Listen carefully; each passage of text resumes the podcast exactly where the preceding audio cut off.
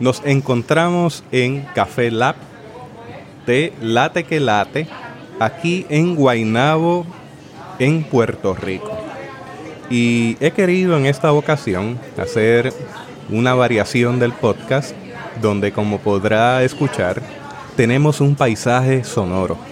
Máquinas de café, máquinas de moler, excelente café, me estoy tomando un café expreso doble que tiene la espuma como me gusta, color dorada. Eso significa que el café es de buena calidad, olor excelente y una galletita que le ofrecen como parte del servicio de la casa, que es una galleta muy rica y crujiente. Vamos a ver. Excelente. Habiendo dicho eso,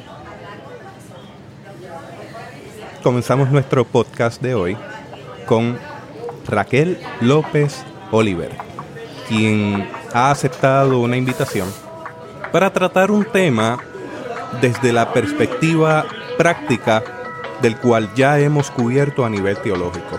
Así que damos comienzo a esta edición de Teobytes. Teotecnología.com presenta Teobytes.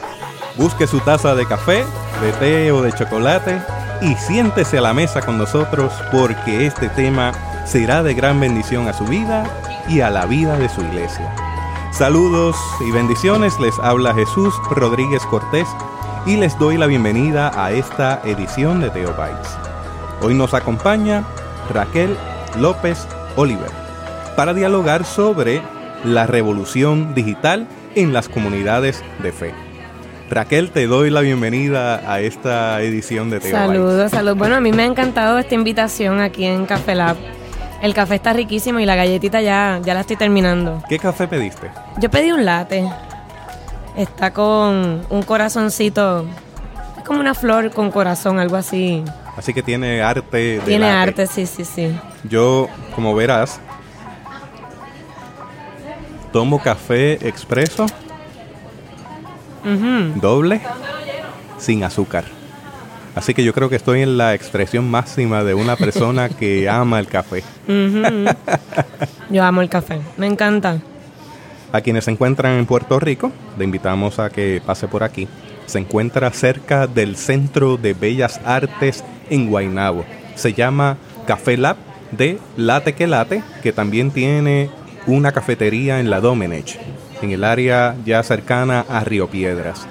Amilcar es un amigo nuestro que estudió con nosotros en el Seminario Evangélico de Puerto Rico y es uno de los dueños de esta franquicia, a quienes saludamos a quienes eh, le admiramos profundamente y a quienes apoyamos en esta gesta de gente puertorriqueña, dando un paso hacia el frente en medio de una economía un poco frágil, con propuestas nuevas, proyectos nuevos que ayuden al sostenimiento de la economía y que den un servicio de excelencia a nuestra comunidad. Así que una vez más, saludos a nuestra gente de Late que Late. Bueno, Raquel, tú te has dedicado a las redes sociales desde hace algún tiempo. Y yo te tengo que hacer una primera pregunta que probablemente no estaba contemplada por ti. ¿Qué hizo el click? ¿Qué hizo en tu vida que te dedicaras a esto? ¿Y qué estás haciendo ahora? Pues mira, yo desde muy pequeña siempre, mi papá tiene un equipo análogo de video y yo editaba videos análogos, que para los que no saben, busquen por Google o busquen qué es hacer un video análogo. Y cuando estaba en la escuela, yo siempre era la chica de la cámara, la chica que hacía video, la chica que editaba.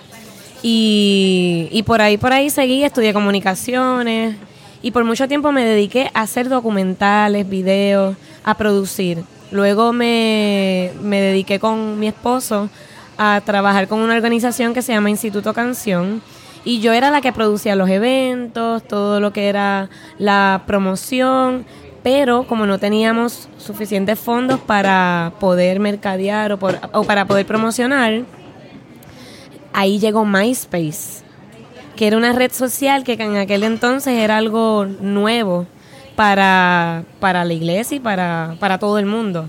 Y como no teníamos más presupuesto, yo me dediqué por mucho tiempo agarrar la herramienta de MySpace, a producir videos, a hacer cosas, cositas que por lo menos en la comunidad a la que estábamos atendiendo, pues pudiéramos conectar.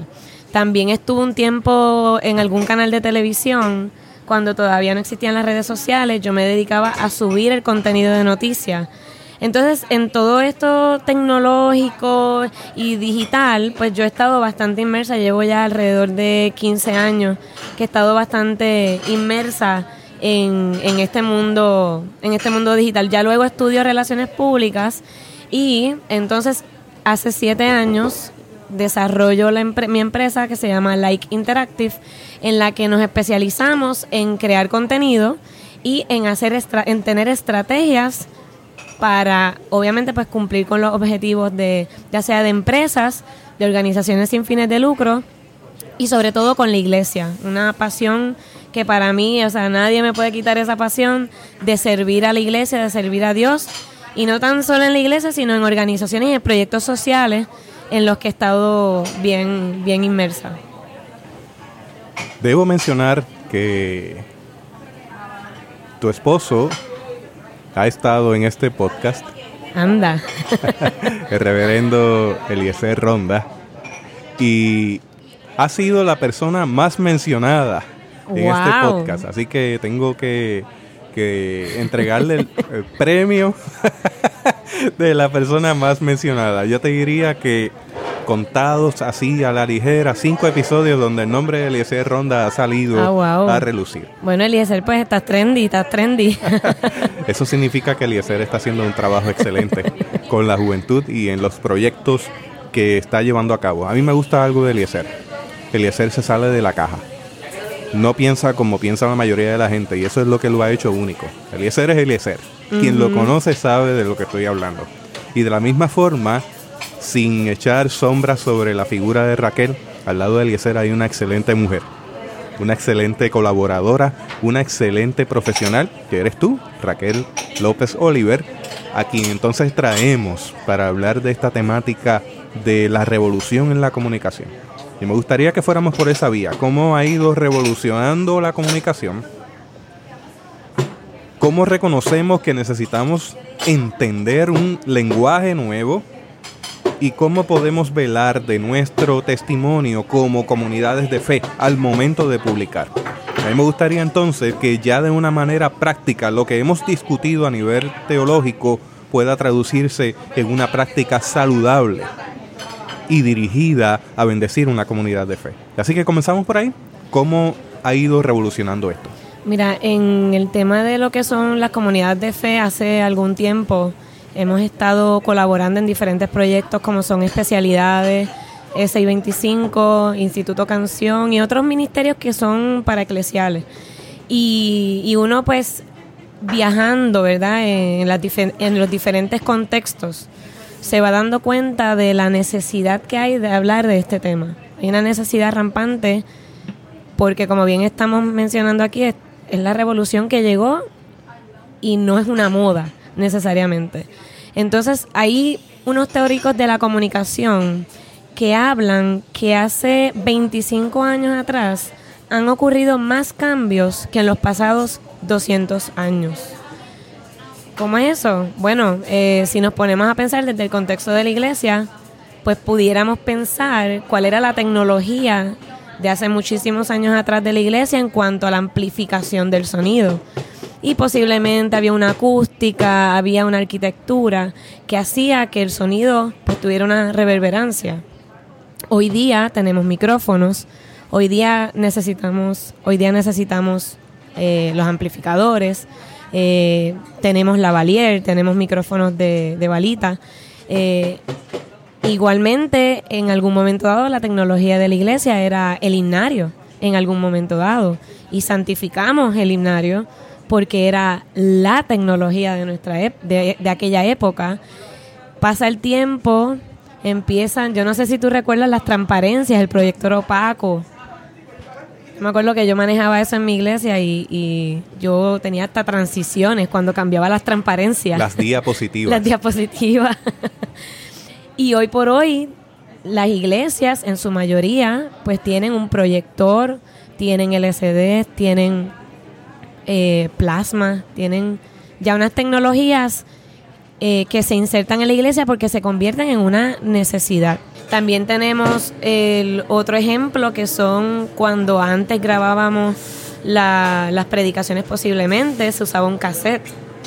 Digo, eso es en mi época porque yo creo que hay otras épocas que no voy a mencionar, eh, que no era el cassette, eran otras tecnologías. Y la tecnología del cassette yo recuerdo que tenía lado A, lado B yo me acuerdo cuando mi mamá me regaló un Walkman, que era el artefacto que se utilizaba para introducir el cassette, y ese Walkman no había que virar, no había que, no había que cambiarlo de lado A a lado B. O sea, el que, el que es de mi generación y un poquito más para atrás me puede entender. Si tienes menos de 30 años, posiblemente estás buscando ahora por Google o por YouTube.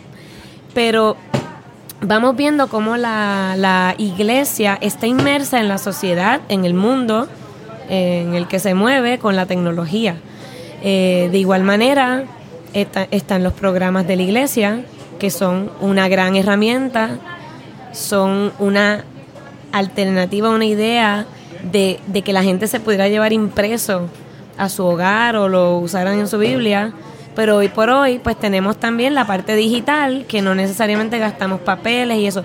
No estamos diciendo que uno es bueno y otro es malo, porque depende del contexto de cada iglesia, pues uno conoce su comunidad y uno conoce las necesidades que la comunidad va, queriendo, adquiriendo o requiriendo.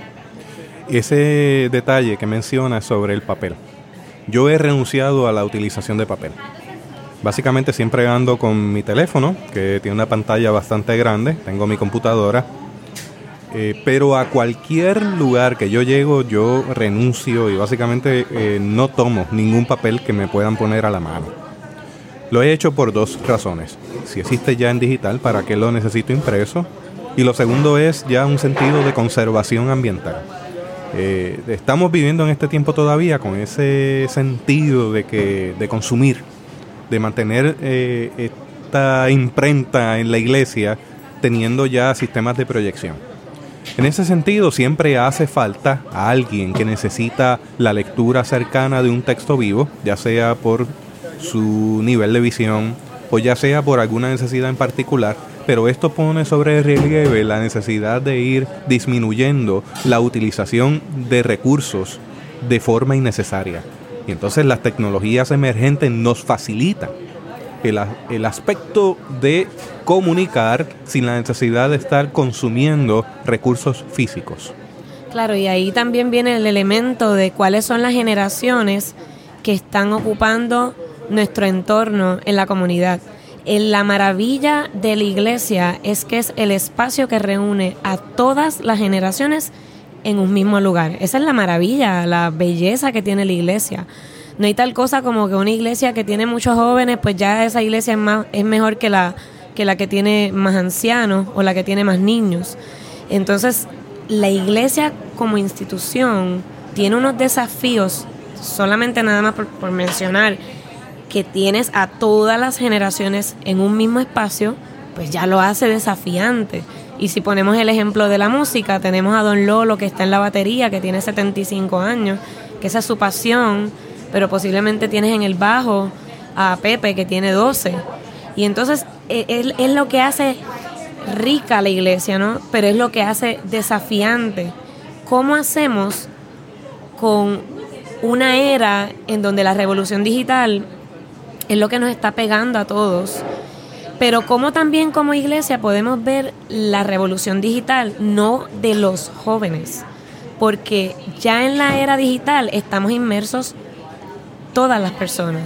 Eh, desde el celular, si, tienes un móvil ahora en, en, tu mano y no tienes la, la, edad posiblemente de un adolescente o un joven, es que ya estamos todos inmersos en una necesidad creada, obviamente, en la que todos tenemos un celular que no es únicamente para hablar, sino es para divertirnos, para entretenernos, para leer la Biblia, para enviar mensajes, etcétera. Entonces, lo, que, a lo que voy es que la iglesia como tal está pasando por una transición en donde antes lo que era posiblemente amenazante ahora está introducido ya en nuestros púlpitos y traigo un ejemplo.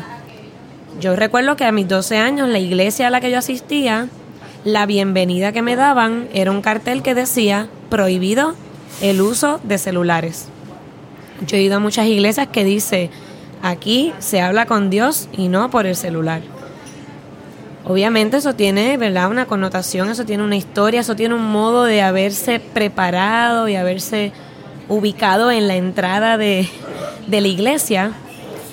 Pero hay unas generaciones en particular que el tú decirle apaga tu celular, posiblemente le estás diciendo cierra tu boca o tapa, o tapa tus oídos. Porque las redes sociales empiezan a tener una ubicación, una posición de conversación necesaria para unas ciertas generaciones. Por no decir todas las generaciones, porque obviamente vamos todavía en una transición en donde hay algunas personas que necesitan conversar. Y hay un, hay un teórico de la comunicación que se llama Iván Cardona, y él decía que la comunicación tradicional era la que estaba el emisor y había un receptor. Para que el receptor emitiera un mensaje hacia el emisor nuevamente, pues habían unos procesos más largos. O sea, cuando usted ve televisión, eso es un medio tradicional, y yo puedo ver el televisor, el televisor me emite un mensaje, pero yo no le puedo responder al televisor. Bueno, desde mi casa sí, ¿no? Y los niños están allá brincando, cantando y todo. En la radio tenemos el mismo desafío. En la radio tradicional yo no puedo interactuar. Muchas emisoras de radio vemos que han tenido que integrar videos, videos en vivo, integrar podcast, para que entonces empiece a darse una conversación. Así que el viejito Cardona, como decía mi profesor de teoría de la comunicación, dice, en esta generación emergente hay una lucha en donde el emisor se convierte en el receptor automáticamente en las comunicaciones. Hay una necesidad de yo, yo responder al emisor. Entonces, obviamente aquí hay un tema de posmodernismo que no vamos a tocar, aquí hay un tema, hay unos elementos de cuestionamientos que se van también levantando a nuestro alrededor que la iglesia no puede ignorar, que la iglesia no puede decir, pues mira, nosotros no vamos a abrir una cuenta de redes sociales, porque ya sencillamente la respuesta va a ser, es que ya tú estás en las redes sociales, porque ya alguien en su cuenta de perfil habló de su experiencia en la iglesia, buena o mala. Entonces, lo que se conoce como la comunicación unidireccional o bidireccional es el desafío, el choque que estamos teniendo entre lo que es tradicional y lo que no es tradicional, lo que es digital en, esta, en este tiempo. Y precisamente eh, cuando estamos grabando este podcast es porque responde a ese diálogo que uno tiene con el oyente. Me explico. Eh, escuchaste varias ediciones donde yo trabajaba el tema de las generaciones emergentes, por ejemplo con Pablo Jiménez, que fueron de los más recientes, donde trabajábamos la predicación en los tiempos de la Internet.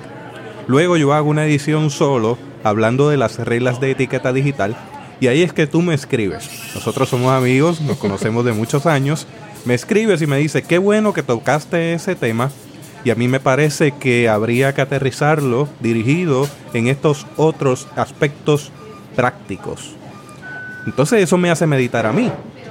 Yo he estado produciendo un podcast sobre reflexiones teológicas en tiempos de redes informáticas, donde me he sentado a hablar con gente que conoce desde el aspecto teológico cómo ir articulando la teología con las redes. Pero no necesariamente todas esas personas conocen el aspecto práctico que estaríamos hablando de teología práctica y por eso es que ahora estamos hablando más de una forma práctica y, tú estás sentada aquí. ¿Qué ocurre? El podcast entonces, y yo como el mantenedor del podcast tengo que abrirme a la posibilidad de escuchar a otras personas. Y es lo que he estado haciendo, estamos haciendo tú y yo. De la misma manera me iré a diferentes tecnologías que se pueden aplicar en la iglesia ya de una manera más concreta sin dejar a un lado el quehacer teológico, pero hablando de cómo lo hacemos. Porque sigue estando la pregunta, yo he adquirido tal tecnología, tal tecnología, he puesto esta aplicación, he puesto este sistema y ahora yo no sé cómo hacer contenidos para él. Y ese es uno de los problemas principales, cómo vamos creando contenido, cómo vamos usando ese nuevo idioma en aplicaciones, en redes, para poder ir avanzando en ese testimonio dentro de la comunidad de fe virtual. Hay, hay un tema con esto de la tecnología, que es que muchas veces creemos que necesitamos estar en todas las redes sociales que existen. Y el tema no es estar en todas las redes sociales o estar en todo lo nuevo que esté. Es que donde estés seas consistente y donde estés puedas conectar con la generación que tienes a tu alrededor. Así que lo más importante es a quiénes tú quieres alcanzar en tu comunidad o en, o en tus redes sociales. ¡Ey! ¿Cómo estás? Primo, ¿estás bien? Saludos, qué bueno. Siempre nos encontramos gente conocida donde quiera que vamos, ¿ah?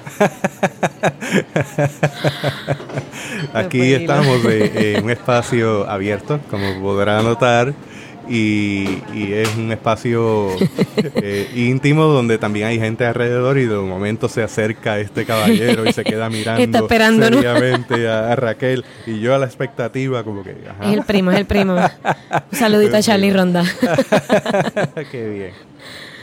Mira, se me fue el hilo, este no, Estábamos hablando de entonces aprender el nuevo idioma, de que no siempre hay que tener la tecnología de avanzada. Exacto, toda la... Eh, estamos hablando de contenido, ¿cómo, cómo trabajamos ese contenido? Entonces, más allá de pensar en Facebook, porque es lo primero que viene a nuestra mente.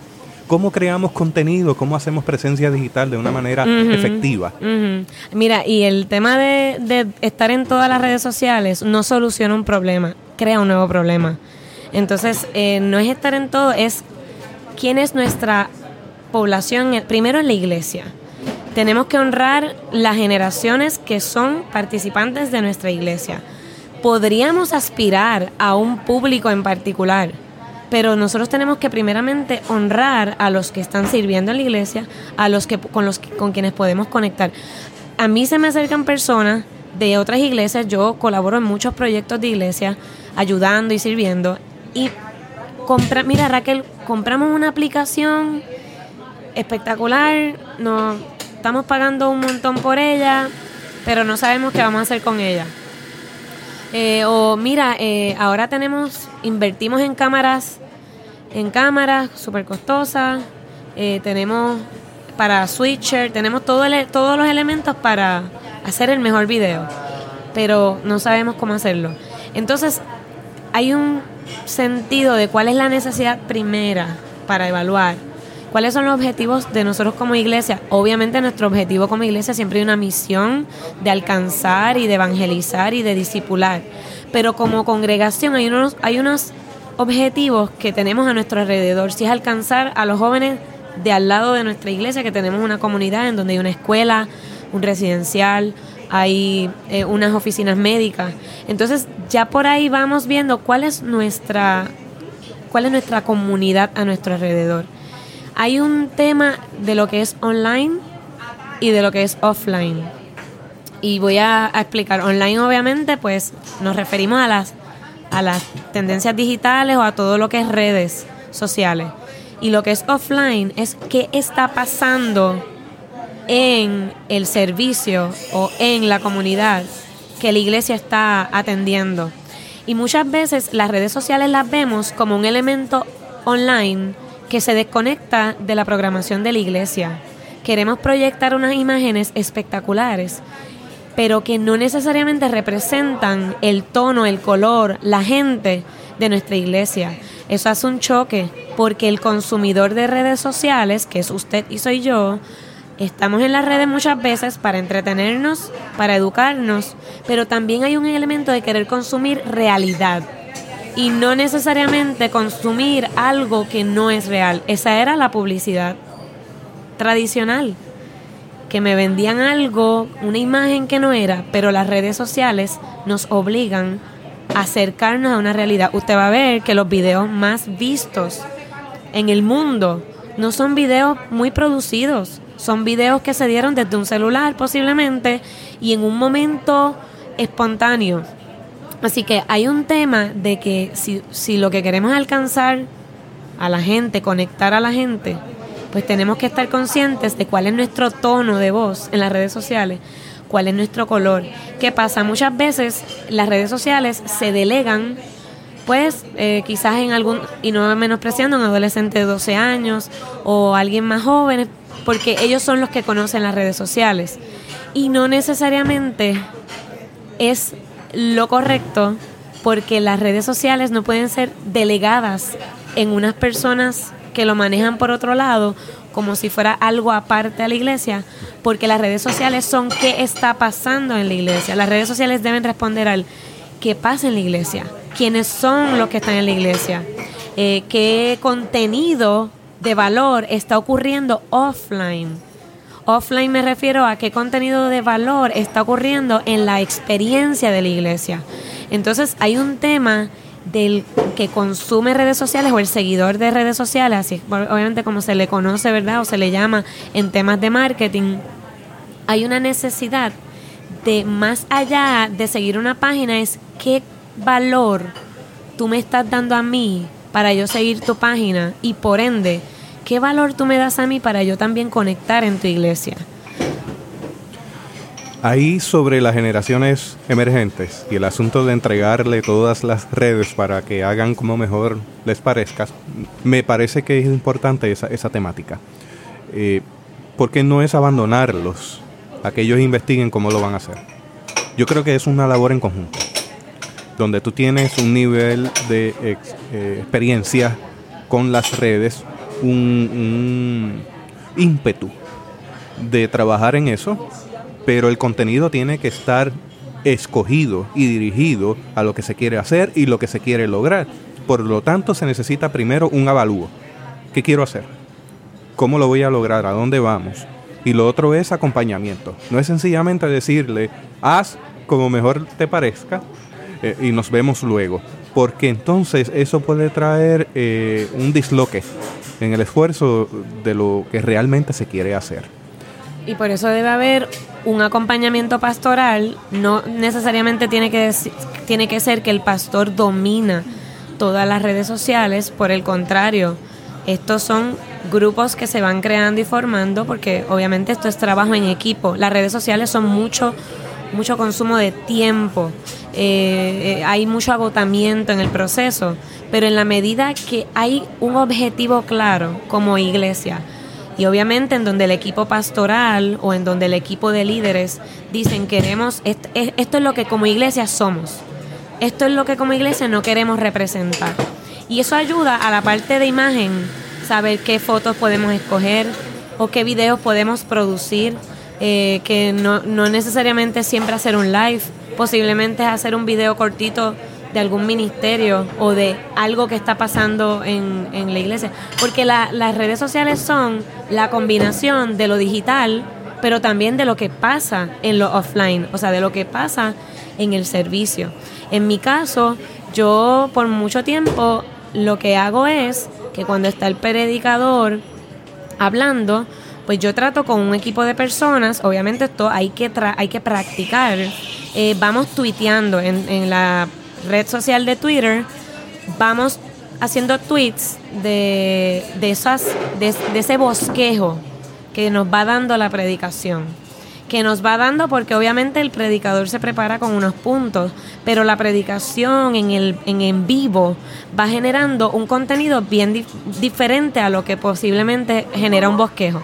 Y después que vamos, ese el domingo estamos haciendo tweets eso hay que practicarlo porque son 140 caracteres y pensar en tan corto, alguien que siempre está en Facebook, tratar de hacerlo en Twitter es diferente porque son plataformas diferentes. En Twitter no nos siguen muchas personas. Pero esta es la inmediatez. Pero hay una inmediatez. Cuando se va terminando el servicio, ya estamos identificando de todos esos escritos, de todos esos tweets, cuál puede ser esa foto con ese o con ese contenido del predicador que podemos destacar para que tan pronto termine el servicio lo subamos en las redes sociales, en todas las redes sociales que tenemos en la iglesia. Y ya la gente que está saliendo de la iglesia, que va a abrir su Facebook naturalmente, porque es algo de normal de un domingo, en donde me quiero entretener y pasarla tranquilo por la tarde, ven el, en la publicación de el mensaje del predicador y automáticamente lo comparten porque hay un elemento también de inmediatez que se trabaja en las redes sociales. ¿Ustedes lo suben en formato de video, de podcast? ¿Qué, qué formato utilizan? Mira, al momento hemos trabajado lo que son los podcasts. Nos ha funcionado muy bien. Yo soy un escucha. Nos ha funcionado muy bien y cuando entonces subimos esos tweets, eh, los vamos también destacando con aquí puedes escuchar el podcast durante la semana. Pero mira, mira qué interesante esto. Nuestra población, nuestro público, nuestra audiencia, nuestra iglesia está atendiendo ahora una nueva población, que es la comunidad de sordos. ¿Qué pasa? Ellos están muy entusiasmados porque el contenido que la iglesia da es muy bueno, pero los podcasts no le dan a ellos la herramienta para ellos poder entender. Así que esto a nosotros, en la medida que nosotros ponemos nuestros oídos en nuestra audiencia y nosotros queremos conectar, porque las redes sociales son para alcanzar y son para conectar con la audiencia. En la medida que vamos conectando, nos sentamos con un grupo de sordos y ellos nos dicen, pastor, le dicen al pastor, queremos videos resumidos de la predicación. Así que ahora el pastor tiene un nuevo reto. Nada más y nada menos que volver a, volver a grabarse en un video en donde haya un intérprete al lado que no, necesariamente son closed caption eh, o... Eh, el cintillo. El cintillo, porque no todos pueden leer a la velocidad, sino que haya un intérprete. Entonces ahí vamos ampliando la red. No hacíamos videos porque no, no entendíamos que era necesario y porque estamos trabajando con pocos recursos. Lo que estamos es optimizando, maximizando lo que tenemos en nuestras manos. Viene la necesidad y nos dicen, ahora necesitamos videos porque hay una comunidad, hay una población que no puede escuchar el mensaje de Dios. Y ahora vamos entonces a atender esa necesidad, pero hay una conexión con la audiencia.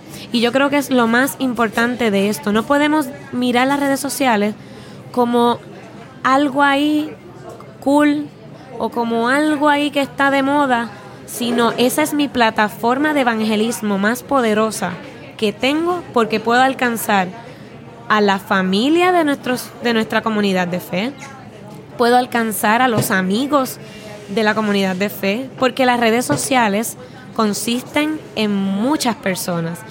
Puede ser que la iglesia tiene 100 seguidores, pero la iglesia no tiene 100 seguidores. La iglesia tiene los 100 seguidores más los seguidores de esos 100 seguidores. Entonces, en la medida que la iglesia se conecta con la red social porque le gusta el contenido, porque el contenido es relevante y no necesariamente porque desde el altar decimos, por favor, denos likes, síganos, denle share el mensaje, porque ya pues eso no es tan orgánico, ¿no? Como cuando ya, ya el contenido genera una respuesta al, al seguidor. Cada persona que se sienta apelada por un contenido de calidad que le sea de bendición a su vida, va a anunciárselo por lo menos a tres personas más. Así que eso multiplica el efecto de cada oyente, cada persona que está dentro de esa audiencia. Con respecto a los videos, se me ocurre como una forma práctica, el día que tú no tengas un traductor, puedes recurrir a la utilización entonces de las de los cintillos que pone YouTube en la parte de abajo. El problema de eso es, como usted ha notado, nosotros como puertorriqueños tenemos nuestra manera de hablar.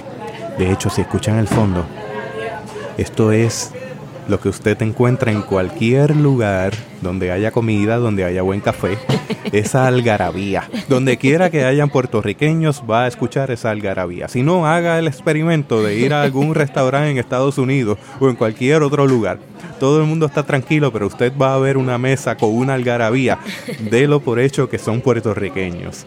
Entonces, eh, en la manera de hablar en ocasiones, el sistema quizás puede errar en la traducción y por eso le propongo utilizar una aplicación en línea que se llama Trint, T-R-I-N-T, Trint.com.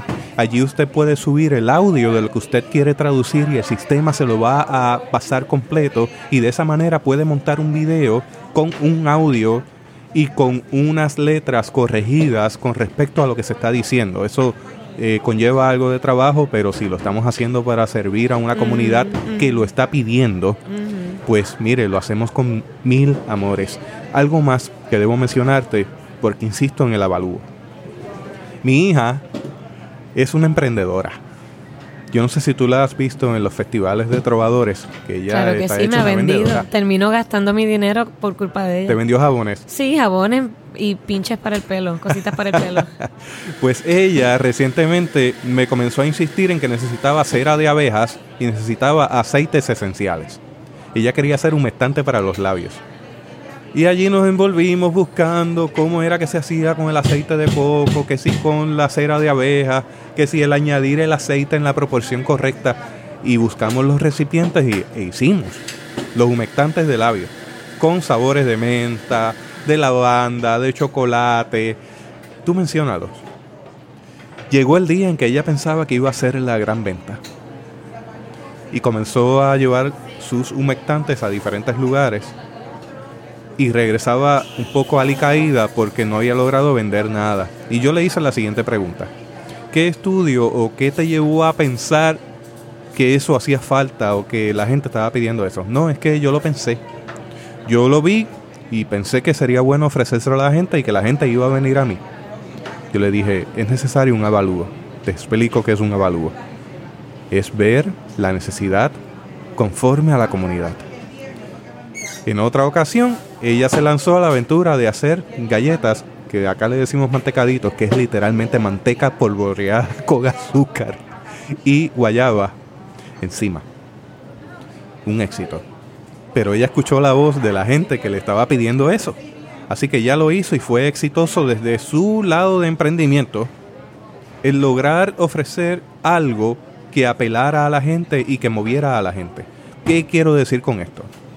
Tú estás mencionando bien un avalúo. Tú tienes ahí a gritos una comunidad que necesita que se le ofrezca más de lo que se le está dando con simplemente mantener un traductor al lado de la persona que predica. Es que quieren el video con ese traductor o traductora y también si es posible ponerle cintillos. Entonces hay una necesidad profunda de que la iglesia responda a nivel de redes sociales a eso. De eso estamos hablando. ¿Cómo respondemos con la tecnología que tenemos a la mano a las necesidades de las personas? Y entonces tenemos la diversidad de generaciones en la iglesia y posiblemente tienes un grupo de juveniles o adolescentes que no lo vas a ver en Facebook. Entonces, la plataforma principal la podemos sí ver en Facebook, que es una plataforma que reúne videos, reúne fotos, reúne, textos, pero en donde nuestros jóvenes ya emigraron de Facebook, porque se dieron cuenta que los abuelos y los papás estaban ya entrando a Facebook Esa es la prehistoria. Inclusive aquí entre nosotros, ¿no? Eh, se dieron cuenta que hasta los pastores ya están metidos en Facebook y no quieren que les estén opinando sobre lo que hacen o lo que hicieron y ahí fueron y se mudaron para Instagram por un tiempo. Pero ojo, también de Instagram se nos están emigrando para. Snapchat. Y hay una tendencia, que esto es un tema de otra ocasión, porque yo rastreo las, las redes y estoy pendiente. Eh, hay una red que se llama Tinder, que en ocasiones se utilizan con otros propósitos. Hay que mirar eso. Así que ojo, escuche.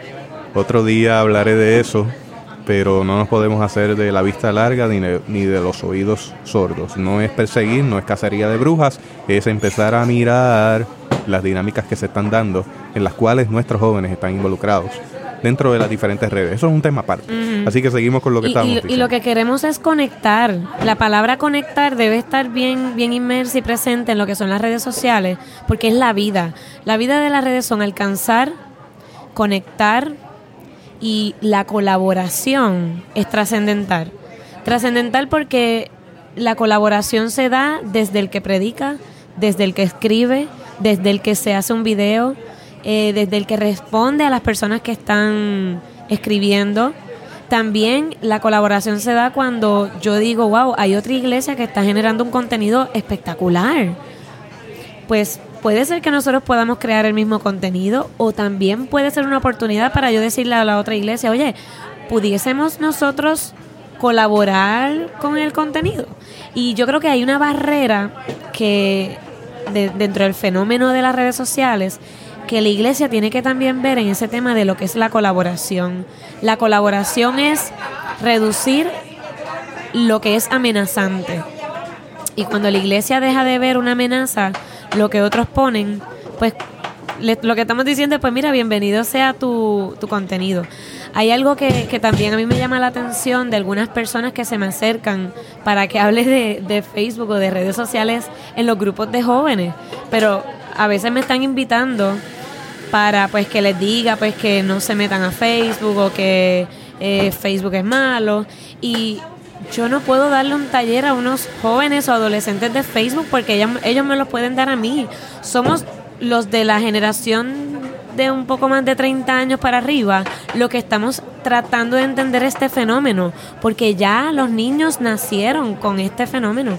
Ellos no entienden que Jesús murió sin hacerse un selfie, ellos no entienden que cuando Jesús estaba con sus discípulos, no tenían internet los discípulos y se estaban mirando todos a las caras. Entonces tú le dices a un joven o a un adolescente que no existía el internet hace 20 años atrás y ellos comienzan como a colapsar, se les va como el aire, porque no pueden entender cómo es la vida sin el internet. Ahora, nosotros como iglesia también tenemos un tema de educar a las generaciones.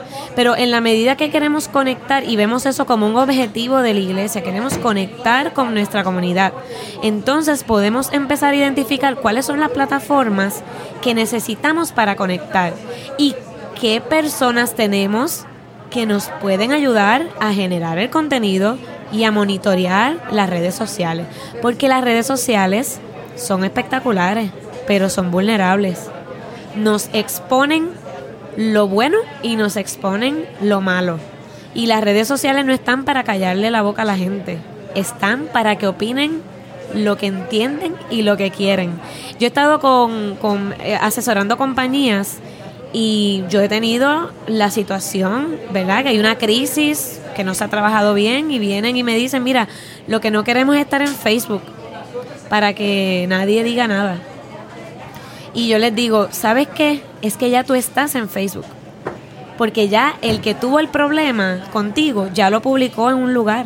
Así que tener un Facebook y que la gente te diga lo que le molesta pudiese ser una gran oportunidad para canalizar esa comunicación. Y posiblemente en la iglesia hay situaciones que se dan que se nos van de las manos y que no tienen que ver necesariamente con el ministro, con el líder, con el pastor.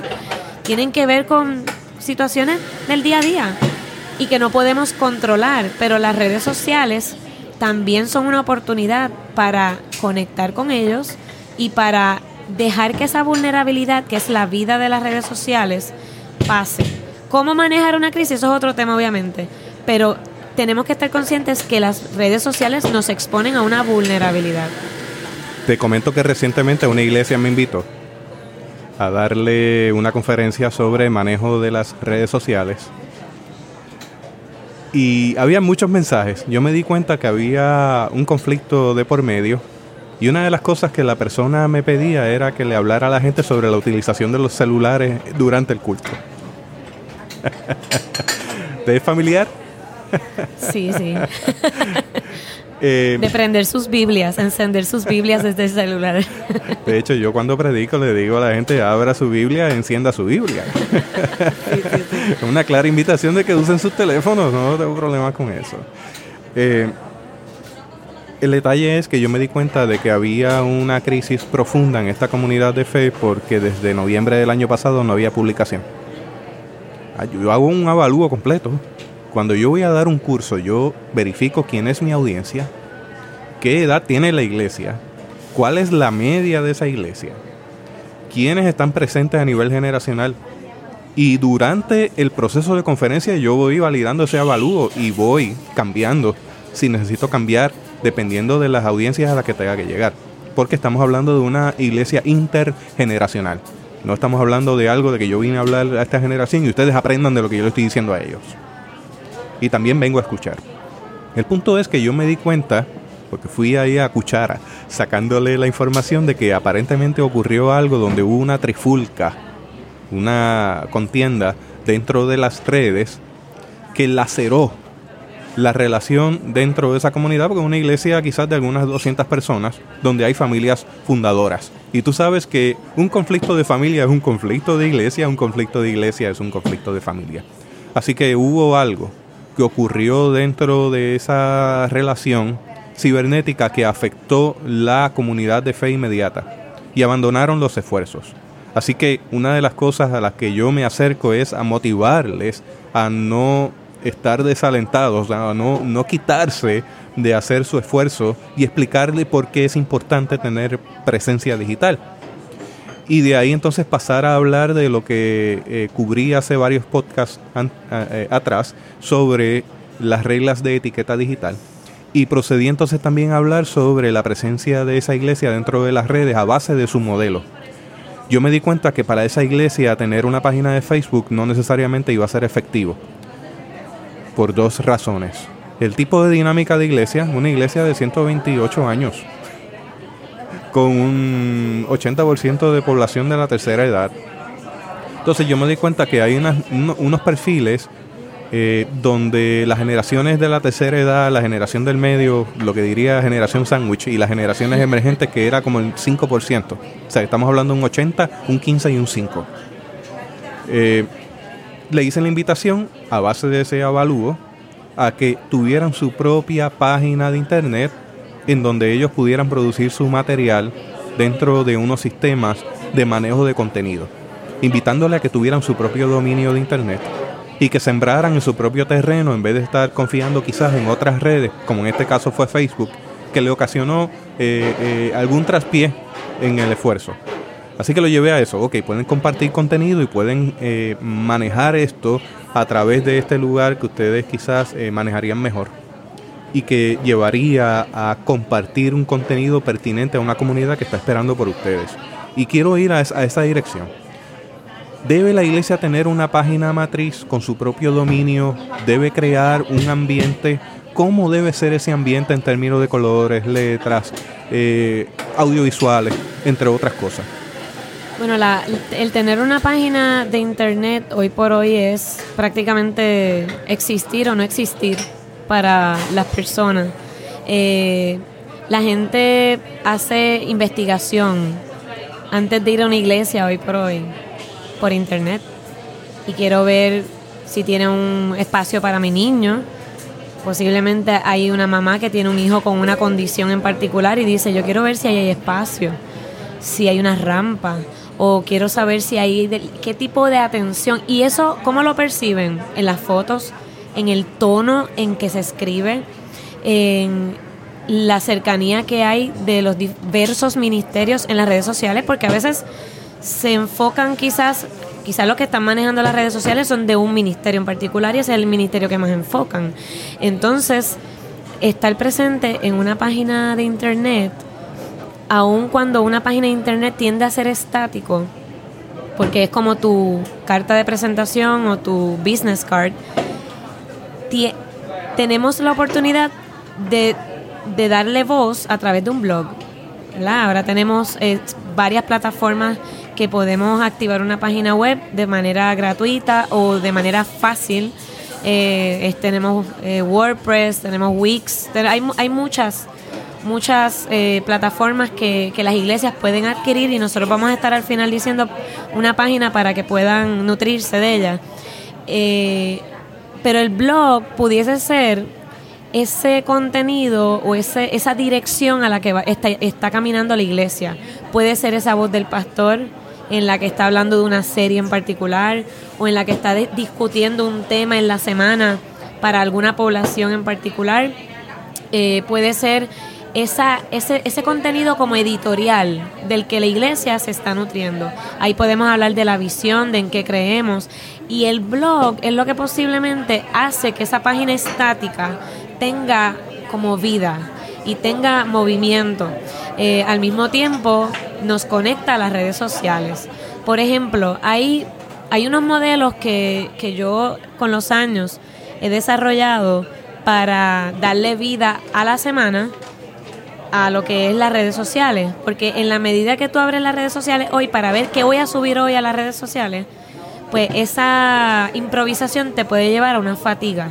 Porque es no saber mirar quizás todo el tiempo que está pasando en otros lugares, admirar lo que está pasando alrededor y sentirte que no tienes nada para compartir.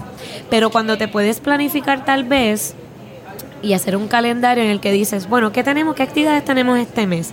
¿Qué, qué actividades se celebran este mes? Bueno, pues en el mes de mayo tenemos una actividad especial para el Día de las Madres, eh, tenemos el aniversario, el aniversario de la iglesia o tenemos el aniversario de un ministerio y vamos viendo un calendario en donde ya hay unas actividades en particulares que ya la iglesia tiene para celebrar. Ya eso es un contenido del cual ya podemos partir de ahí. Pero, ¿y qué hacemos con ese contenido que el pastor comparte desde la predicación? Bueno, pues hay un podcast, en mi caso hay un podcast que se comparte. Pues mira, yo voy a mirar el calendario yo voy a establecer de domingo, lunes, martes, miércoles, jueves, sábado, domingo. Yo voy a mirar esa semana y yo voy a decir, bueno, los martes es el culto de oración. Y yo quisiera que la gente vaya a la iglesia, porque alguna respuesta estamos esperando de la gente en nuestra comunidad. Pues yo quisiera que ese martes subamos una, un versículo bíblico. Y todos los martes vamos a subir un versículo bíblico desde bien temprano que conecta al servicio de oración por la noche. Y tal vez el pastor o el líder de ese servicio tiene un tema y dice, bueno, el martes vamos a hablar del ayuno. Y en la mañana subimos una publicación que habla de un texto bíblico del ayuno porque por la noche vamos a continuar ese texto. Y el lunes decimos, bueno, el lunes la gente está como media cansadita del fin de semana, en vez de estar más despierto, no sé, los boricuas, los puertorriqueños, los lunes estamos destrozados del fin de semana, por lo menos a mí me pasa pero el lunes quizás hay algún contenido de inspiración, ánimo, que podemos darle a la gente. Y vamos mirando el calendario planificado y vamos viendo las herramientas que nos dan las redes sociales gratuitas para programar. Y vamos mirando ya las redes sociales no como un lugar de asfixiarnos o de, o de cansarnos porque no sabemos qué publicar, sino porque eso es parte de la vida de lo que está pasando en la iglesia. Y por eso digo, hay que conectar lo online con lo offline y hay que conectar los ministerios, los objetivos de la iglesia del año, las, lo, lo que queremos cumplir y alcanzar como iglesia, para poder al final del año también medir cuál fue el impacto de las redes sociales, que también nos dan la oportunidad, que no nos da lo tradicional, de poder medir cuál fue el crecimiento, cuáles son las edades que nos, de las personas que nos están siguiendo. Ahí hay tres detalles. Uno fue que mencionaste sobre la página principal de la iglesia que tiene que contener visuales. La tendencia es a poner fotos de la estructura. La estructura no es la iglesia, ese es el santuario. La iglesia son la gente. Nuestra página tiene que expresar que detrás de esa iglesia hay una comunidad de fe con caras, con rostros, con la diversidad que involucra a una, una comunidad de fe. Primero, lo segundo, que esa página sea ágil para incrustar no solamente texto, sino video, o sea, video y audio que esté incrustado ahí, accesible a la persona que lo consume. Lo tercero que para mí es esencial, la periodicidad, lo periódico. Es que si decidí que los lunes voy a publicar el podcast, todos los lunes se publica. Si el martes voy a publicar el contenido del estudio bíblico que se va a cubrir durante la noche en una presentación de PowerPoint. Eso yo tengo que hacerlo todos los martes a la misma hora sin fallar. Y sucesivamente, si el miércoles es una invitación a la oración, con una oración construida para ese momento, hacerlo. Si el domingo vamos a transmitir en vivo a las 10 y 30 de la mañana, a las 10 y 30 de la mañana publicamos en vivo. Eso crea entonces consistencia y una audiencia que va en crecimiento. El día que usted haga este cambio pensando que va a tener crecimiento espontáneo, se equivocó. Es un crecimiento paulatino.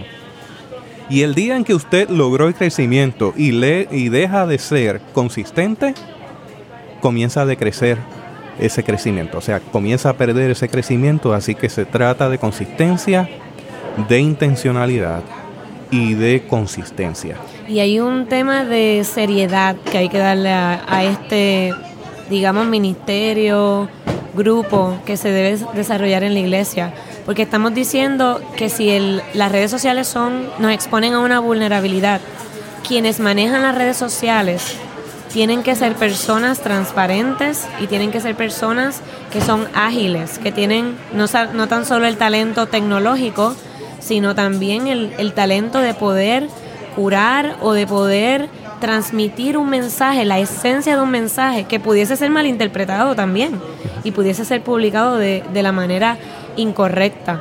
Y yo creo que en la medida que vamos mirando no tan solo las redes sociales, sino cómo armamos un equipo de comunicaciones en donde podemos hacer una rueda y esa rueda hay que alimentarla semanalmente y no improvisarla. En la medida que no improvisamos, se nos caen, se nos desaniman y pensando siempre que el que está manejando redes sociales se va a fatigar. La palabra es vocación.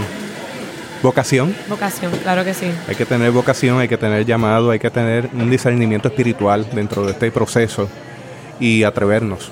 Yo creo que también está el aspecto de atrevernos a hacer cosas. Por uh -huh. ejemplo, tú me estabas bromeando antes de comenzar porque yo he abandonado mi área de confort, de comodidad, abandonado mi desorden obsesivo compulsivo del silencio absoluto para recoger este ruido ambiental con todo lo que ello implica porque es parte del paisaje sonoro que forma parte de este podcast y lo va a hacer especial.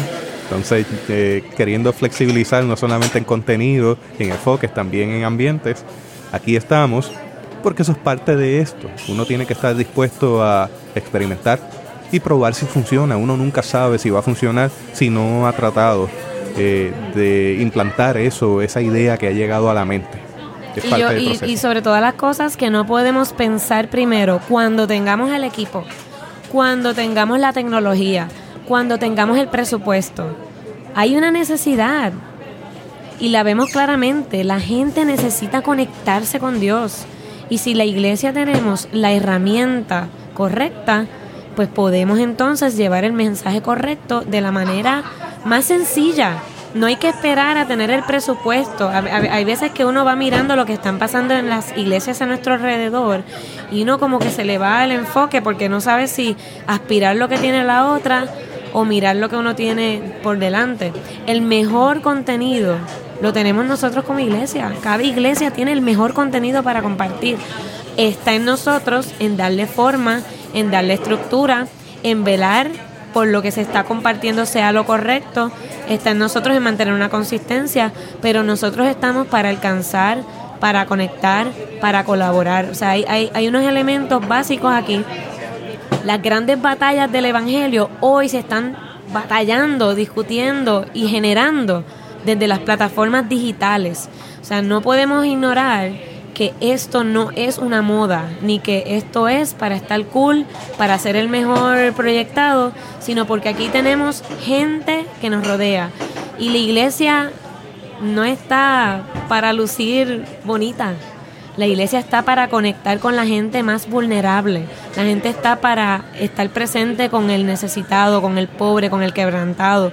Y, y no podemos ver las redes sociales con un fin tampoco de la finalidad va a ser que la gente vaya a la iglesia, porque el alcance que tiene las redes sociales, y, y aquí el, este podcast lo tiene actualmente, el alcance trasciende lo local, trasciende lo, lo que me rodea. Aquí estamos cumpliendo con alcanzar, con evangelizar y con disipular, porque a través de las redes sociales Claro que sí hay gente que se conecta para ser discipulada y para ver modelos. La gente está tan necesitada de modelos. La gente está tan necesitada de ver fotos que, que yo me pueda identificar. Y oye, no es lo mismo subir una foto de una familia que está papá, mamá, perrito y dos hijos, a subir una foto de alguien que está quebrantado, que está triste, que está pasando un momento de quebranto. Tú pones una, las dos imágenes al mismo tiempo y posiblemente la que está más vulnerable, la que proyecta lo que Jesús en la cruz proyectaba, ese sufrimiento, puede conectar más que una imagen espectacular y perfecta de lo que es el Evangelio. La iglesia no está para proyectar imágenes ficticias. La iglesia no está para hacer montajes irreales. La iglesia está para conectar con historias verídicas, con historias de terror, pero que muestran la misericordia de Dios y que también muestran que la gracia de Él nos alcanza a todos y a todas. Afirmamos desde un punto de vista teológico que Dios en su infinita misericordia inclina su oído y nos escucha y nos acompaña en cada uno de los ámbitos de nuestra vida. A través de toda la Biblia vemos el Dios que se inclina y escucha. En el ámbito digital no es distinto. Tenemos el Dios que se acerca y pasa esa onda digital a ser parte de la comunidad virtual y de acompañar por medio de la comunidad virtual. Mencionabas lo de podcast. Esta mañana publiqué el de adicciones a la tecnología. Que de hecho muchas personas dirán, bueno, yo no sé por dónde va a ir porque un podcast como este y luego entonces otro de vamos hacia adelante, pues yo creo en el balance, yo creo en el Dios que nos convoca a meternos al ámbito digital, a acompañar a la gente que lo necesita. Y lo establecí desde el pasado podcast y lo he establecido a través de todos los 62 episodios que usted ha escuchado hasta ahora. Yo creo firmemente en que tenemos que discernir la voluntad de Dios por medio de su Espíritu Santo para ser pertinentes en medio de la época en que nos ha tocado vivir.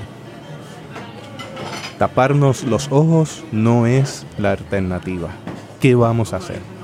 Así que Raquel, yo creo que tienes ahí algo que compartir para el cierre con respecto a ese Dios, a esa comunicación, a esa conexión los unos con los otros y al Dios que se acerca. Claro, nosotros nacimos para estar conectados y el estar conectados los unos con los, otros es eh, ser misericordiosos los unos con los otros. El, el, estar conectados en nuestra comunidad de fe nos debe llevar a ser misericordiosos con los que nos rodean y ser pertinentes. Tener un contenido relevante que le ayude a levantarse, que le ayude a superarse. Eh, que ayudemos a nuestros adultos mayores de la tercera edad en la iglesia. ¿Por qué no, por qué no también educarles a ellos y ayudarles? Ellos quieren estar en Facebook. Ellos tú los ves comprándose su computadora para simplemente conectarse con sus nietos y conectarse con su familia. Y nosotros tenemos la mejor oportunidad para dar a conocer a una generación social el testimonio de Jesús. Qué gran responsabilidad tenemos en nuestras manos y qué gran privilegio que podamos vivir en este tiempo para ser parte de esta revolución digital que nos lleva a incomodarnos y nos lleva también a ser voz en la iglesia y decir, iglesia, tenemos que despertar, estamos llamados para alcanzar, para conectar y para colaborar. Raquel, compártenos tus redes, cómo podemos contactarte si queremos recibir alguna conferencia en nuestras comunidades de fe. Me pueden eh, conseguir en Like Interactive, que es mi página en Facebook de, de mi compañía eh, de marketing yo tengo, tenemos un grupo que se llama Ideas para Iglesias. Ese grupo está en Facebook.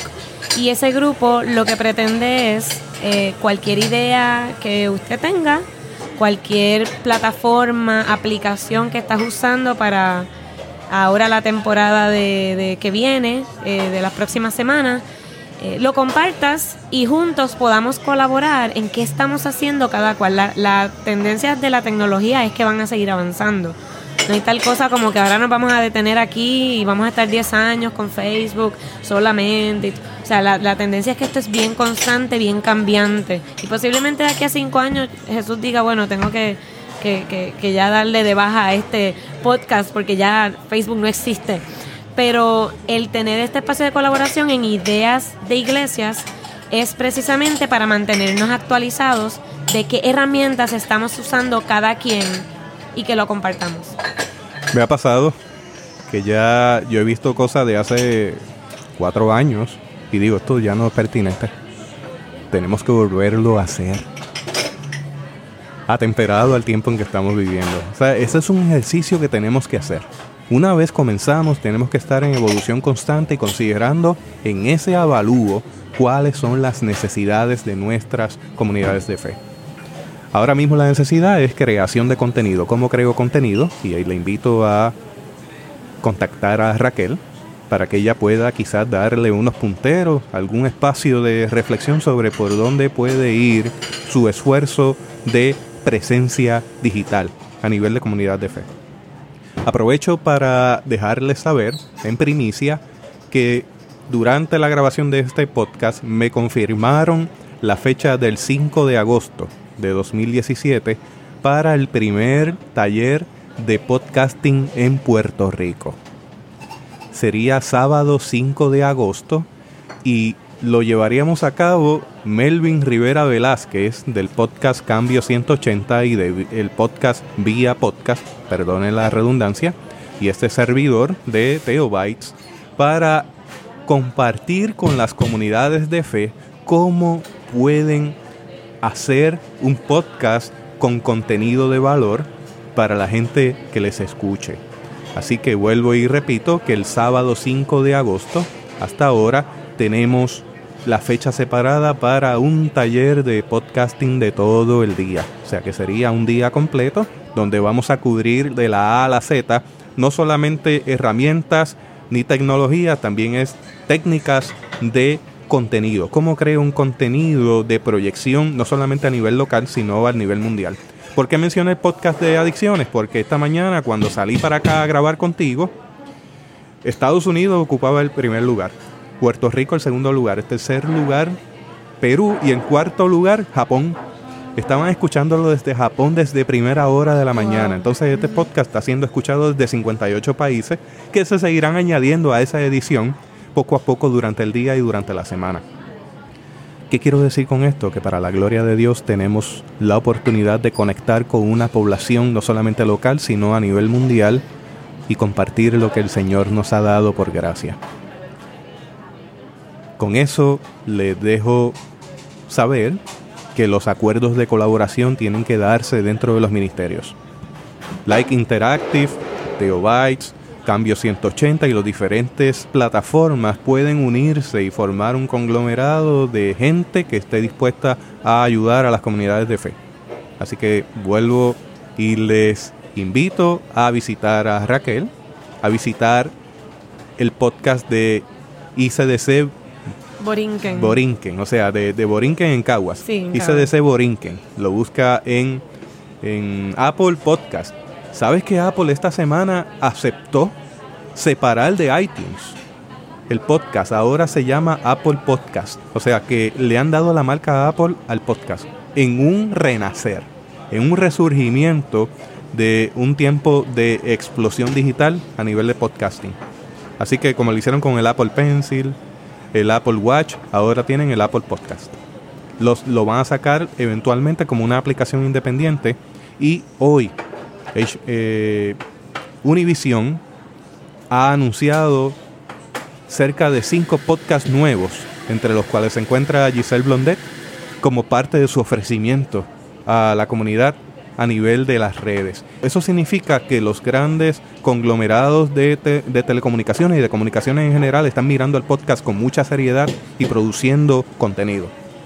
Algunos podcasters lo ven como algo eh, amenazante, lo ven con recelo porque es el asunto ese de yo estuve primero ahí. Y ahora vienen ellos y se dieron cuenta y vienen para acá y nos van a aplastar. Yo pienso que cualquier esfuerzo es bienvenido con tal de seguir proliferando lo que es el podcasting y lo bueno que es para la gente como parte de su vida ocupada, donde pueden tener un contenido de valor añadido a su vida. Ya sea para bendecir desde la iglesia, ya sea para construir técnicas de, de mercadeo, ya sea para conocer cómo cultivar orquídeas. Hay contenido de toda clase que no está mediado por un auspiciador y usted va a recibir lo mejor. Así que adelante, considere cualquiera de las plataformas disponibles de lo que hemos hablado como parte de su esfuerzo de compartir con la comunidad de fe virtual. Una palabra final, Raquel. Te agradezco la oportunidad y, yo quisiera que muchas personas se conectaran a este podcast, eh, más que todo porque hay mucho contenido que podemos escuchar, hay mucho que hacer y no hay que inventar la rueda. Ya hay muchas personas que colaboran en las iglesias con redes sociales, así que vamos a, vamos a juntarnos y a ver qué está pasando con, con cada uno de los ministerios. Nuestro agradecimiento a Milcar Coto, quien nos recibió aquí en Café Lab, de Late que Late, en Guaynabo, acá en Puerto Rico, un lugar encantador. Le invito a visitarlos y tomarse una buena taza de café. Ellos hacen también unas galletas y hacen una comida espectacular. Dese la oportunidad de disfrutar de un café local, riquísimo, sabroso, que le va a hacer mucho bien. Hasta aquí esta edición de Teobytes. Gracias por darnos el privilegio de llegar hasta ustedes a través de las redes informáticas. Será hasta el próximo episodio. Que la paz y la gracia de nuestro Señor Jesucristo sea con ustedes. ¿Quieren más galletitas? Sí, sí, sí. Me queda la mitad.